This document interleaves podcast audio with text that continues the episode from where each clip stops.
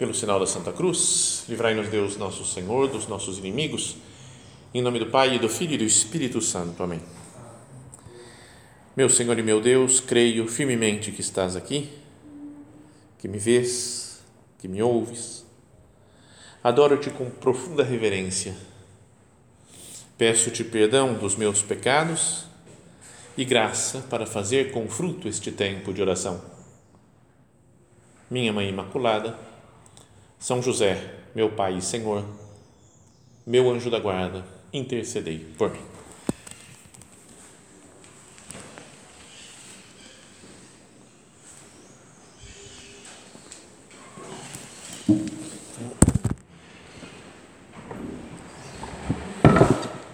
Vamos dar continuidade naquela nossa série sobre filmes, né, para que, que possamos tirar alguma ideia espiritual. Então, o filme de hoje é um filme breve, tem uma hora e meia, só menor do que os filmes normais, e se chama A Vastidão da Noite. É um filme que, quando passamos aqui em casa, aqui no Centro Cultural, é, o comentário de vários foi mais um filminho de ET. Sabe aquele o desprezo do filme, né? Falando, sabe, ninguém, muita gente não gostou, achou um filme fraco, um filme igual a todos os outros filmes que falam de um de ETs, de OVNIs, aliens e essas coisas assim. Então, queria falar mesmo assim, mesmo recebendo críticas do filme e tendo que se vocês forem assistir, talvez não gostem também, mas eu acho que é um filme que vale a pena, porque pode ser entendido assim só como um filminho de ETs, sem, sem nenhuma pretensão extra. Mas também eu acho que, além de uma coisa de técnica de filmagem e de cinematograficamente muito interessante o filme, mas ele tem algumas frases, alguma uma ideia que acho que pode revolucionar o filme e não ser um simples filmes de ET. A vastidão da noite. Então a história é sobre ETs, mesmo sobre um disco voador lá que aparece, vai aparecer o disco voador no filme mas acontece numa cidadezinha hipotética, né? fui procurar no mapa, parece que não existe a cidade, que se chama Cayuga, no Novo México, no estado do Novo México, nos Estados Unidos, e numa cidade muito pequena, tem acho que não sei se 200, 300 habitantes só, né? uma coisa super pequena. E a história fala de um jogo de basquete, na cidade vai ter um grande jogo, a cidade, lá o time de basquete da cidade vai enfrentar o pessoal, os adversários que vêm de outro lugar, então a cidade inteira para e está todo mundo no estádio, praticamente 100% da cidade está reunida no estádio assistindo o jogo de basquete.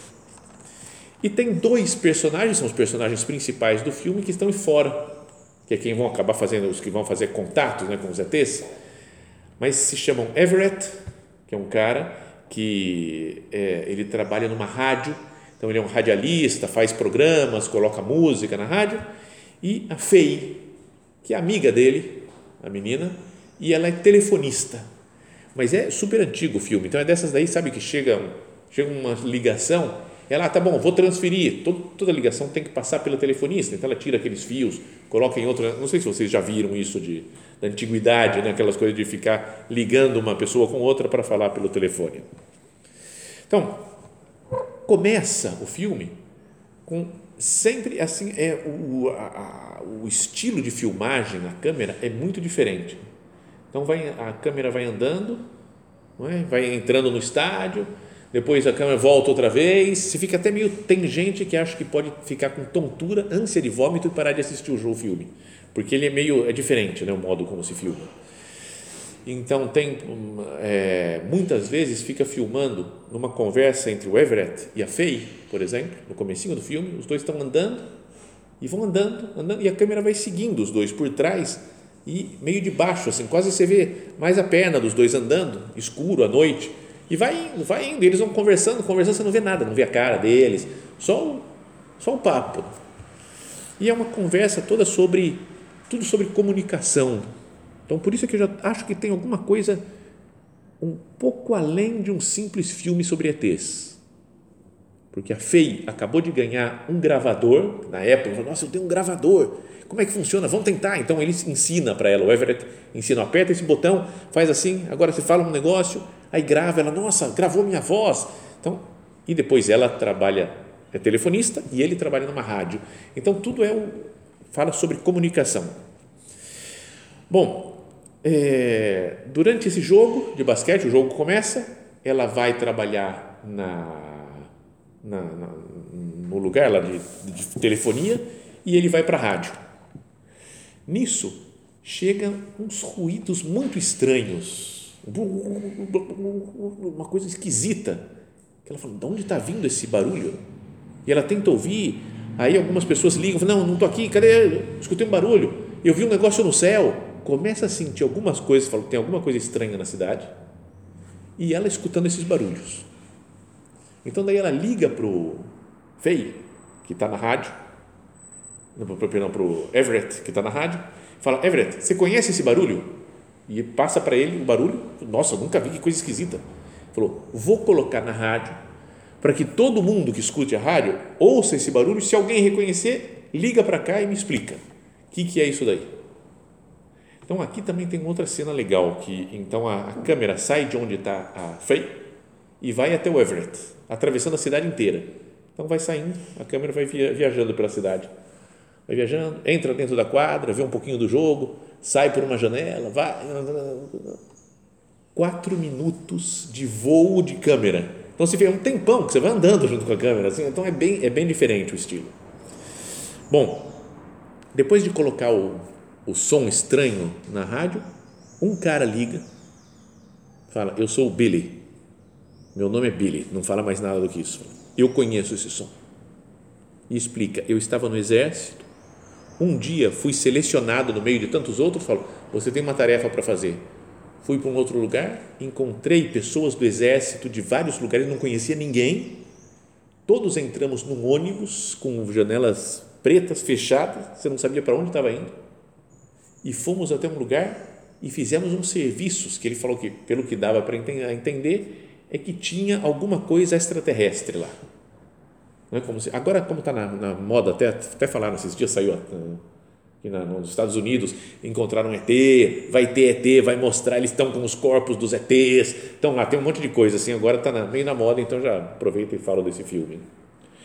Mas esse Billy conta que aconteceu isso daí e que depois, quando eles foram embora, ele falou: escutamos esse som, mas o som vinha de uma altura tremenda, assim, como se estivesse no espaço esse som, como alguém tentando se comunicar conosco aqui.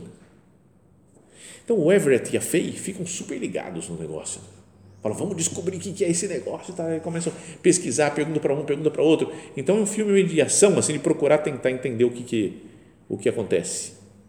Até que, em determinado momento, uma velhinha liga na telefonia, na, na, na, onde está a telefonista Faye, e fala: Eu sei o que vocês estão procurando pode passar aqui na minha casa, eu vou explicar umas coisas interessantes para vocês.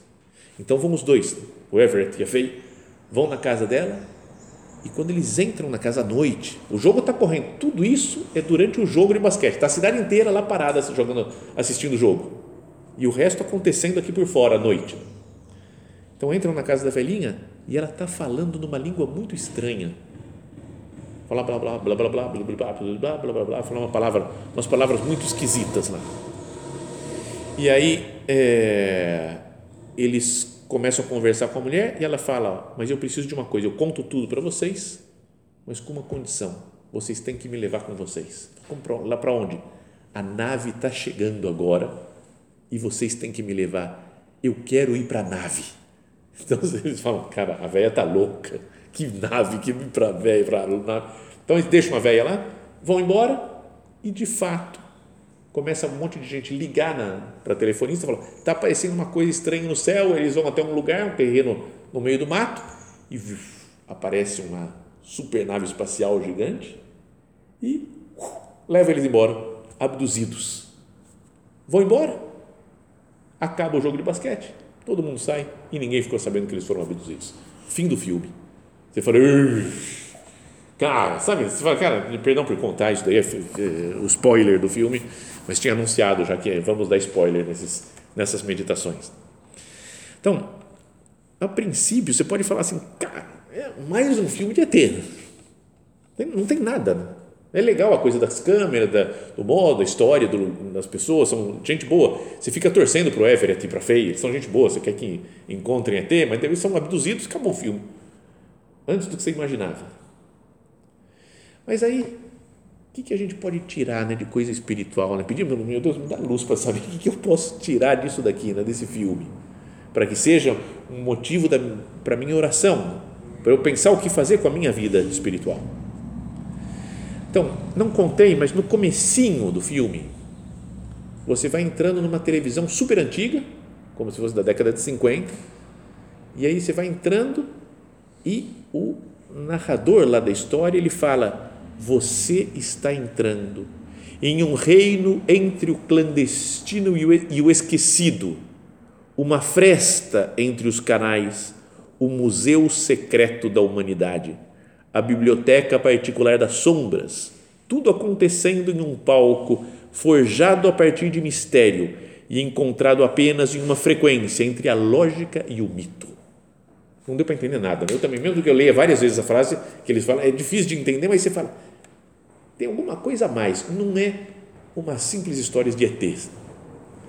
Você entra com uma outra mentalidade para assistir o filme, falando, o que, que o autor aqui, o diretor do filme, está querendo me transmitir com isso.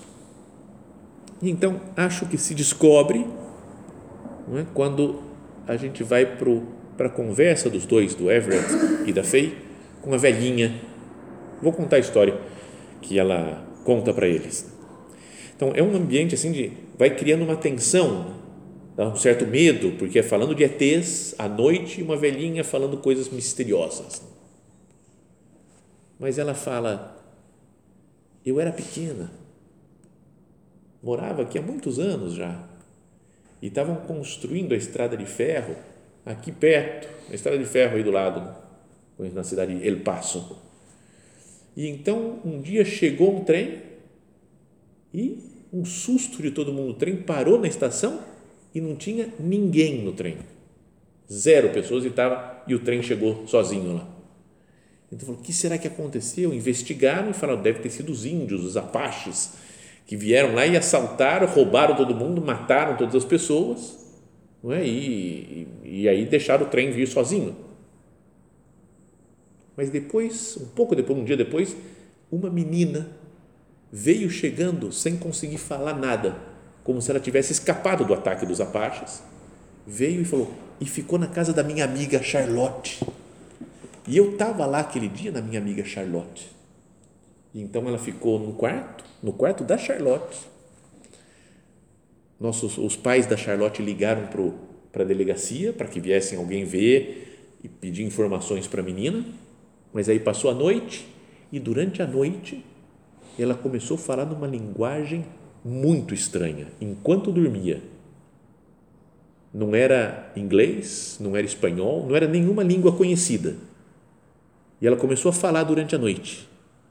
Quando nós acordamos, nós escutamos, eu e a Charlotte, escutamos aquilo lá, achamos estranho, mas antes que amanhecesse o dia, ela fugiu, pulou a janela, roubou um cavalo e desapareceu, nunca mais foi vista. Mas ela falou: Eu fiquei com aquelas palavras marcadas, sem saber o que significava, mas um linguajar muito marcante que eu fiquei, ficou gravado para sempre.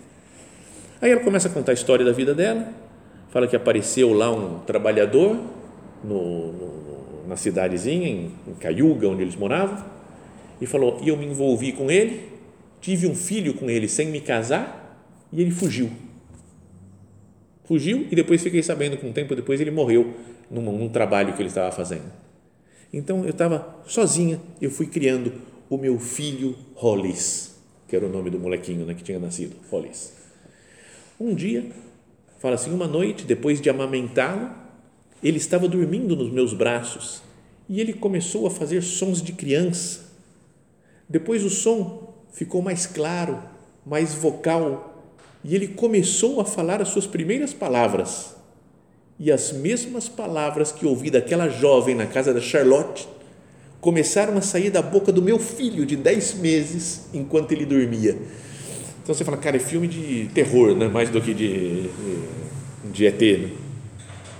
Então ela falou que tentou falar para algumas pessoas: oh, meu filho falou essas coisas assim, mas não, não, tá louca, não é nada, não sei o que. O médico, não, isso aí acontece, é coisa de criança, não fala umas palavras que não dá para entender. Ela falou, mas eu sei que eram as mesmas palavras que a menina falou dormindo. Ele falou dormindo e ele tem 10 meses.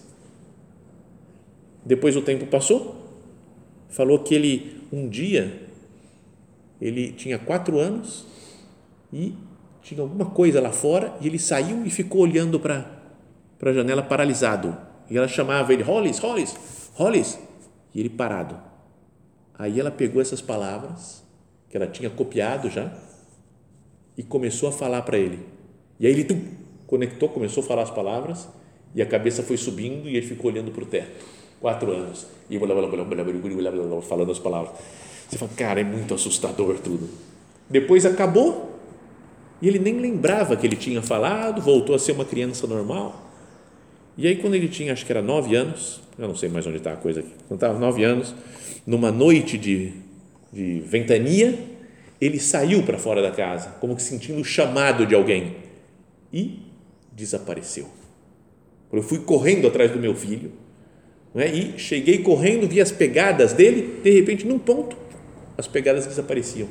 Não tinha mais nada, nunca mais vi meu filho. E ela era velhinha já.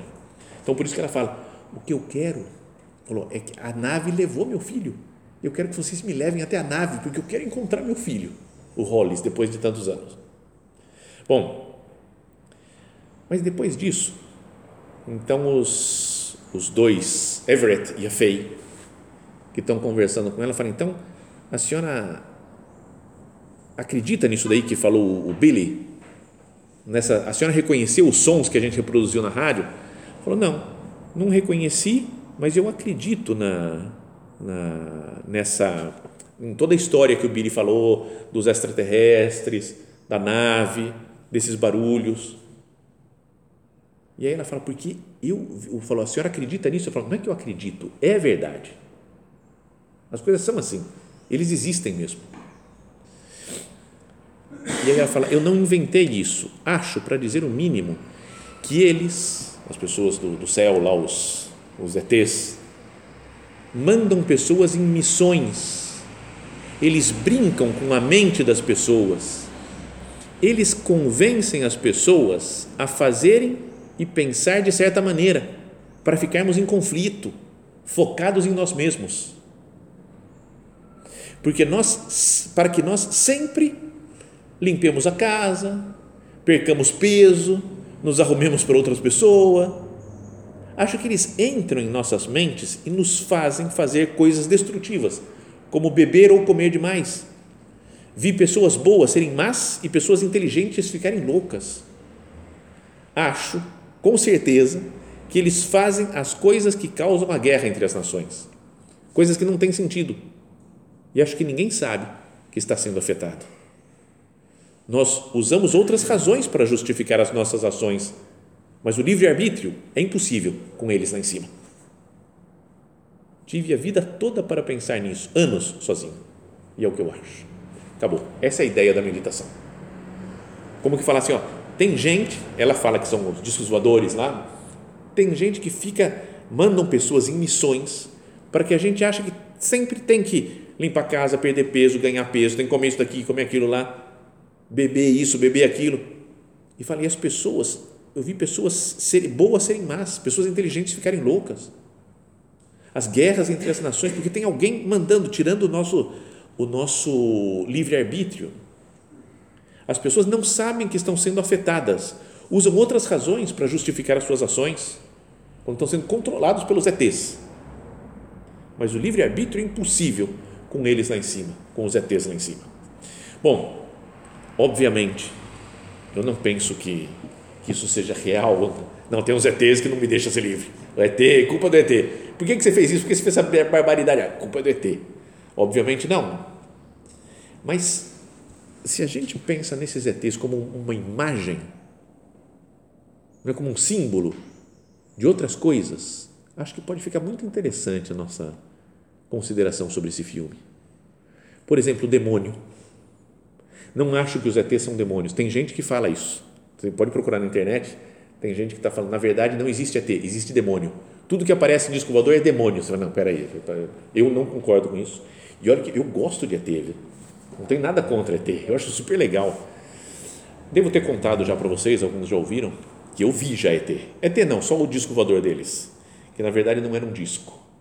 Mas foi assim, eu tinha, devia ter uns 12 anos mais ou menos, num dia de sol, verão, três da tarde mais ou menos, jogando futebol com meu irmão, eu ia bater um pênalti nele, ele estava no gol, que era um portão de casa, não era um campo, era uma garagem de casa, ele ficava lá, eu ia bater o pênalti, de repente, do nada, uma ventania, mas muito forte, que a bola saiu, foi longe a bola, do nada, as janelas venezianas da casa bateram todas as janelas, e um dos, o meu irmão mais novo, depois de mim, tinha acabado de tomar uma bronca da minha mãe e a minha mãe achou que fosse ele que tivesse batido as janelas, sabe? Ficava nervoso, ah, bronca, bateu porta, bateu janela, mas era o vento.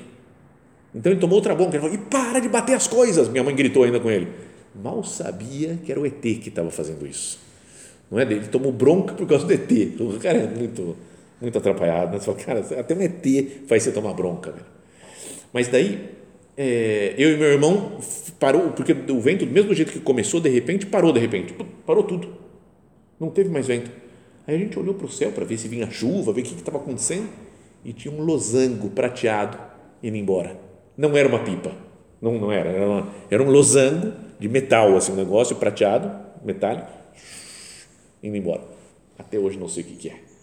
Depois de velho, perguntei para o meu irmão: Você lembra? Ele contou exatamente a mesma história. Então, eu gosto de ET. Eu sou amigo deles. Não tem problema. Então, por isso, eu não acho que seja um demônio, mas o demônio existe.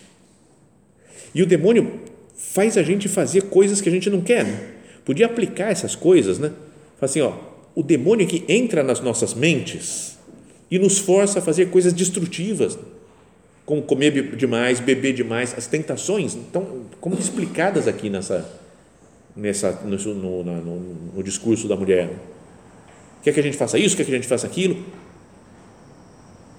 É? Eles fazem coisas que causam a guerra entre as nações, coisas que não têm sentido. E fala, e acha que as pessoas não sabem que estão sendo afetadas. Muita gente, às vezes, é levado por coisas, por tentações ou por coisas mais fortes do demônio e nem sabe que está sendo afetado e faz o mal para os outros. Nós usamos outras razões para justificar as nossas ações. Agora, no lugar do demônio, também podemos colocar a nossa própria fraqueza, né? as nossas misérias. Não Nos tiram como que o livre-arbítrio, né? porque eu estou tão apegado, às vezes, ao pecado, às minhas coisas, às minhas necessidades, o meu orgulho, que eu não consigo pensar direito acabo sendo mal, a minha sensualidade, que eu não consigo me comportar direito, porque eu tô, tô preso, eu não, quase como, eu não tenho liberdade, não tenho mais o livre-arbítrio, porque essas pessoas lá diziam ficam me obrigando a fazer umas coisas, a minha maldade às vezes acaba fazendo isso, né? me obrigando, ou as pessoas, ou as coisas, as estruturas que, entre aspas, trabalham para o demônio, e vejo muitas coisas atualmente né, no mundo, que são, por exemplo, o politicamente correto, o é pensamento único em algumas coisas. Todo mundo tem que pensar assim. Não é? Dizia o Papa Bento XVI da a ditadura do relativismo. Se eu falo que uma coisa é verdade, outra vez, peraí, peraí, para você é verdade, para outro não é verdade. Se a gente fala homem, homem, mulher, mulher, não, peraí, peraí, tem muitos outros gêneros. Uma, se eu falo contra, eu posso ser preso. Não, é? não existe uma pressão, uma coisa. É como se tivesse uma força fora de nós que nos obriga a ter um comportamento que naturalmente eu não teria. Não é todo o globalismo, nova ordem mundial, que fala tem que ser assim, todo mundo tem que pensar desse jeito, todo mundo tem que atuar dessa maneira. Querem que nós percamos o livre-arbítrio, que nós percamos a capacidade de pensar, vocês não sentem isso de uma maneira forte? Né? Enquanto nos divertimos, e é o que muita gente quer, e às vezes as estruturas e o globalismo quer que a gente faça, e o politicamente quer, fica assistindo lá, fica lá no jogo de basquete, vai lá, vai se divertir, enquanto a gente está dominando o mundo aqui. Né? Os ETs lá estão dominando o mundo, sequestram lá, abduzem o, o Everett e a Faye, não é? tinham abduzido o filho da velhinha, enquanto que a maioria, todo mundo da cidade, não, nem está sabendo que teve barulho, que teve aquele som estranho no rádio, que teve o ET que veio, é tudo. Sabe, às vezes a gente está tão é, ligado, né, tão sintonizado em coisas humanas, de, sei lá, de passatempo, de diversão, de notícias, de coisas que a gente não, não capta o que está acontecendo no fundo. Né? Essas palavras que diz essa, essa velhinha me fizeram pensar. Né? Nós usamos outras razões para justificar as nossas ações. Né? Eles fazem coisas, causam a guerra, fazem coisas que não têm sentido e faz com que pessoas boas serem más e pessoas inteligentes ficarem loucas. O livre-arbítrio é, é, impossível com eles lá em cima. Né? E como falava antes no começo né, do, dessa meditação, que o filme todo fala sobre comunicação. Né? Começa a mulher, a menina e a Faye gravando, né? o Everett ensinando ela a gravar, como funciona o gravador. Ela trabalha como telefonista, que ajuda a comunicação entre as pessoas, e os, de, os demônios ou os, os ETs lá atrapalham a comunicação. Ele fala na rádio, que é um modo de comunicar com as pessoas, mas às vezes cai a comunicação, ele não consegue mais falar. Tem uma hora que dá um blackout lá, assim, uma coisa assim, um apagão, ninguém consegue mais se comunicar. Também assim, né? As pessoas que querem às vezes dominar o mundo, elas impedem a comunicação entre as pessoas. Você não pode mais conversar, não pode, você não pode se expressar de algumas coisas, não pode falar. Né? Não é? Pensa, escrever nas redes sociais, tem coisa que você fala, se eu escrever, eu sou cancelado. Né? Se eu falar isso daqui, vai pegar super mal. Se eu, tanta gente, né, de qualquer assunto que falou dos últimos anos por aí, tem gente que tem uma opinião e é massacrado. Né? Penso agora, como, só como um dos milhares de exemplos que poderíamos dar, a escritora lá, Rowling, do Harry Potter, que falou alguma coisa que ela achava que não era exatamente certo, a coisa de ser trans, por exemplo. Acabou, acabaram com ela. Né? Descem a lenha nela, falam mal, perseguida. E muitos outros né, nessa, nessa linha. É como se tivesse os demônios, os ETs, sei lá, gente fazendo uma pressão que não pode se expressar. O livre-arbítrio é um sonho. Né? Eu, falo, eu tenho coragem de falar as coisas. O Everett e a Faye eram muito legais. Você torce para eles. Mas eles, digamos assim, se deixam envolver tanto que acabam sendo abduzidos. Tem pessoa, pessoas muito boas. Nós, às vezes, também que nos deixamos levar, somos abduzidos ou por essas coisas, pelo demônio, pelo politicamente correto, pelo ambiente do, do nosso, da nossa sociedade mesmo, né? no, no colégio, no cursinho, na faculdade, para todo mundo faz assim, então eu também vou fazer, né? Sabe, é como se eu, eu sou abduzido pela sociedade, pelas pessoas que estão do meu lado, que se eu não me comporto de uma determinada maneira, eu sou, sou desprezado, sou cancelado, não sou incluído no grupo. Então vamos pensar nisso, né? Falar, Senhor, eu, eu tenho tido autenticidade, eu sei dar testemunho da minha fé, ou mesmo das coisas que eu penso, né? eu acredito que isso é verdade e eu não tenho medo de falar a verdade. Ou sou abduzido pelo demônio, pelos inimigos de Cristo, pelo pensamento dominante que tira a liberdade pela ditadura do relativismo. Então, por isso aqui, voltando né, ao que falava no comecinho da meditação, que falaram, mais um filme de ET. Pode se ver, se a gente vê só de uma maneira mais superficial, plana, é mais um filme de ET que pode ser que você goste ou não goste. Né? Mas parando para ouvir cada frase, tentar interpretar isso daí, fala, tem algo a mais que o diretor quer dizer? Assim, tem alguém que está nos tirando a liberdade. No caso lá eram os ETs, usam essa figura, a imagem de ETs que estão tirando a liberdade e abduzindo as pessoas, enquanto os outros estão nem aí, estão só curtindo a vida, assistindo um jogo de basquete. Que não aconteça isso, né? que o demônio, outras pessoas, outras coisas nos tirem a liberdade, enquanto vão nos deixando apegados a prazeres, a curtição da vida, sem a possibilidade de pensar e decidir por conta própria. Isso que queria que nós considerássemos, né? pedíssemos ajuda a Deus para falar assim: eu quero estar sempre do lado de Cristo, Ele é a verdade e eu vou dar testemunho da verdade, sem medo de nada nem de ninguém, sem ser abduzido por essa sociedade anticristã. E para isso pedimos ajuda de Nossa Senhora. Amanhã é a festa da Assunção de Maria Santíssima, que ela nos faça subir um pouco, né? Como ela subiu ao céu, eu quero também me elevar diante dessa coisa que me prende aqui na terra, eu quero ter um olhar no céu, um coração no céu, para ter firmeza de atuação aqui na terra.